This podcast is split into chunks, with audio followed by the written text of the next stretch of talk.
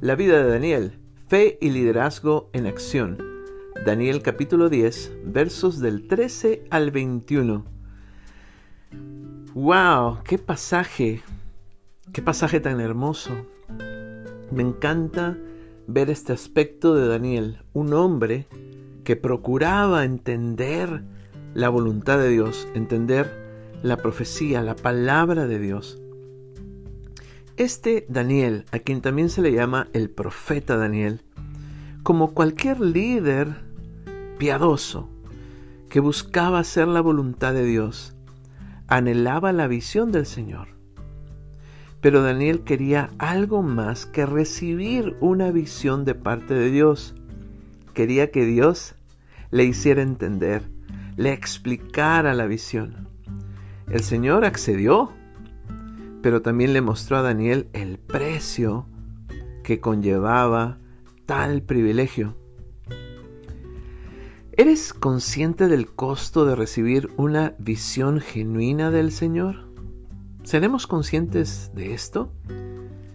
Cuando Daniel recibía la profecía, a veces aparece desmayándose, sin fuerza, sintiéndose enfermo y hasta en cama durante días, sintiendo un, un gran asombro por lo que había visto, y al mismo tiempo nos damos cuenta que no entendía todo del todo.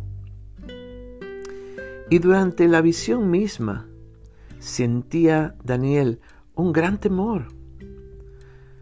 Ah, no es un asunto sin importancia recibir una palabra genuina de Dios, una visión grande como nuestro Dios que es grande.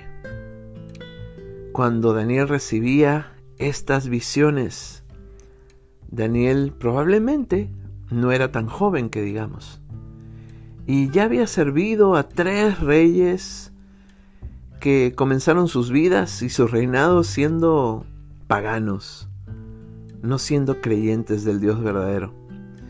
Y también este Daniel había acumulado una experiencia enorme por servirles, por estar bajo el liderazgo de estos reyes. De seguro Daniel era un estudioso de la Biblia, que procuraba entenderla, un estudioso de las escrituras. Sin embargo, se dio cuenta de que aún tenía que trabajar para tener un entendimiento preciso de lo que Dios le decía. Tras recibir una visión, nos dice que él siempre procuraba comprenderla. No es suficiente que los líderes conozcamos la palabra de Dios o conozcamos las profecías contenidas en la palabra de Dios. También debemos procurar comprender cómo esta palabra se aplica a nuestras vidas y a los de las personas que nos rodean o a las personas que les influenciamos. Y nunca debemos de dar por hecho el enorme privilegio y el costo de recibir,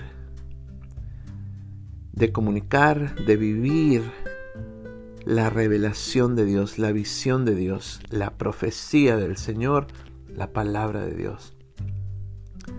¿Qué te parece que oramos por todas estas cosas?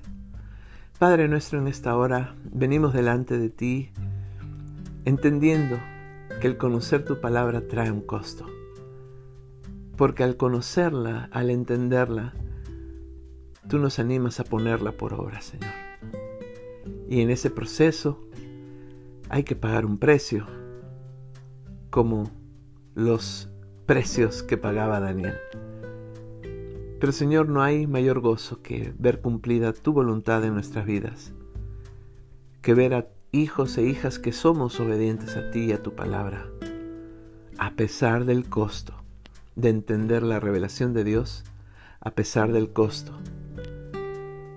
que conlleva el seguir a Jesús. Señor Jesús, hacemos esta oración para que tú nos fortalezcas como lo hiciste en la vida de Daniel. Gracias. En el nombre de Jesús oramos. Amén.